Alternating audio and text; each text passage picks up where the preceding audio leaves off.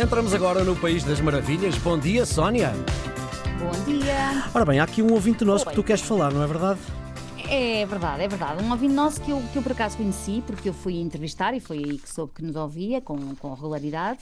Esse nosso ouvinte falou-nos do projeto do seu filho, assim com muito orgulho. Ora, é normal um pai sentir orgulho de um filho, Uhum. mas eu percebi que havia ali razões de fundo para se orgulhar e que não era só ah, ah, orgulho de pai. Sendo que isto só, ah, vá lá, está entre aspas, porque naturalmente o orgulho de pai não é de todo de, de desvalorizar.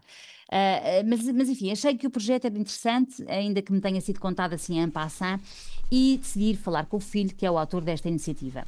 E, e e a verdade é que sim, vale a pena conhecer, conhecer esta história e estar aqui no País das Maravilhas. Então vamos lá.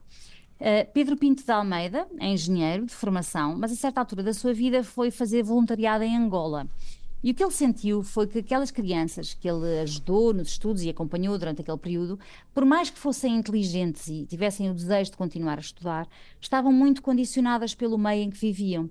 Ah, e, que, e que por muito boa vontade eh, que os voluntários tivessem, não lhes podiam dar um acompanhamento mais profundo ao longo do tempo e que, e que por isso elas nunca iriam conseguir eh, mudar o seu destino, ou, ou muito dificilmente iriam conseguir, conseguir mudá-lo. E aquilo marcou muito e fê-lo pensar eh, nas oportunidades que ele próprio tinha tido para estudar e, e desenvolver-se, e marcou pensar que o mundo definitivamente já não devia ser, eh, já não devia ser assim. As desigualdades não deviam, não deviam ser tão marcantes. Entretanto, já em Portugal, conheceu a organização americana Teach for All e ficou fascinado, porque a ideia era justamente contrariar as condições de carência em que muitas crianças vivem e inverter a lógica de possibilidades que elas têm à, à partida. Isto é interessante, mas deixa-me perguntar-te como. Já, já lá vou. Ele e a mulher Maria eh, contactaram a, a Teach for All para saber eh, o que é que era preciso fazer para trazer o projeto para Portugal e foi aí que começou toda uma luta. Isto foi em que ano, Sónia? Ah, eles desco- descobriram e contactaram a Teach for All em 2015 e estiveram quatro anos a lutar para introduzir o, proje- o projeto nas escolas públicas do país. Foi, foi uma luta tão inglória que muitas vezes pensaram em desistir. Ah, mas da parte da Teach for All, eh, que os acompanhou em todo o processo, o que ouviram sempre foi: enquanto vocês estiverem aqui, nós acreditamos em vocês. O que, no fundo, traduz exatamente o trabalho que eles fazem junto das crianças, que é transmitir confiança total nas suas capacidades. E como? O primeiro passo é recrutar pessoas de destaque nas mais variadas áreas, com, com forte compromisso social, e colocá-las num trabalho a tempo inteiro, num contrato de dois anos, em escolas que sirvam comunidades carenciadas.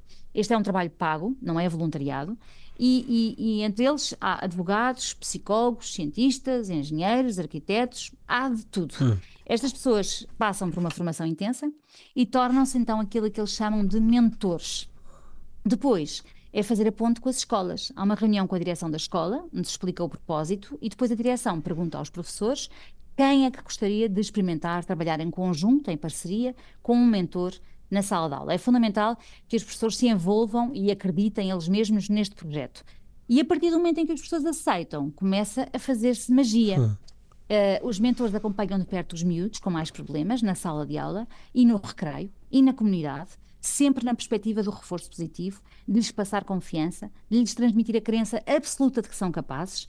Ahm, e na esmagadora maioria das vezes, Ricardo, miúdos que sempre tinham sido problemáticos, maus alunos, desinteressados, dão uma volta de 180 graus no seu percurso escolar. A sério? A sério, eles têm estudos científicos feitos ao longo destes quatro anos que mostram como miúdos sem perspectivas mudam radicalmente. E a Teach for Portugal, que é assim que se chama a organização trazida pelo Pedro e pela Maria para Portugal, passou de 17 men- mentores em 11 escolas em 2019 para 70 mentores em 48 Excelente, escolas do país excelente. neste momento. É verdade. A esta altura, quem nos ouve poderá estar a pensar como é que se põe uma máquina destas a mexer, financeiramente falando, e as verbas vêm de 50% de investimento público, 50% de investimento privado. Portanto, eles têm que andar sempre a bater eh, às portas. Ahm, no que diz respeito aos estudos feitos pela Teach for All, que é, digamos, a casa-mãe desta ideia, que já tem 33 anos de existência, os resultados são absolutamente extraordinários. Há um, há um- um impacto longitudinal na sociedade e uma mudança verdadeiramente sistémica, sabes? Invertem-se as probabilidades e crianças de meios muito, carenciados passam a ter uma capacitação, sucesso e, consequentemente, uma, uma vida melhor. Além de que os mentores, depois, eh, apaixonados pelo projeto, vão espalhar a semente eh, para outras camadas e os próprios professores, depois de experimentarem, nunca mais querem outra coisa. Chegam a dizer que este modelo os fez relembrar uh, da razão pela qual quiseram tanto ser professores. E faz sentido, é impressionante, impressionante. de facto. Uhum. O, o, Pedro diz que nada disto é rocket science, uh, trata-se apenas de acreditar no potencial de cada um quando alguém acredita em nós, eh, nós podemos ir mais longe do que alguma vez imaginámos. Estou de acordo, sem dúvida, é fantástico, sim. Agora é continuar a crescer para outras escolas, para que haja cada vez mais crianças e jovens a sentir que, apesar de todas as suas condicionantes, são capazes de chegar mais longe. Muito bem, estamos uh, disponível em podcast, já sabe que pode sempre ouvir-nos a que horas quiser. temos também a nossa linha de WhatsApp disponível, 910370290, 910370290 a história tem que ter um final feliz, isso é, é fundamental para nós. E nós voltamos a encontrar-nos na próxima segunda-feira. Um bom fim de semana, Sónia. Bom fim de semana.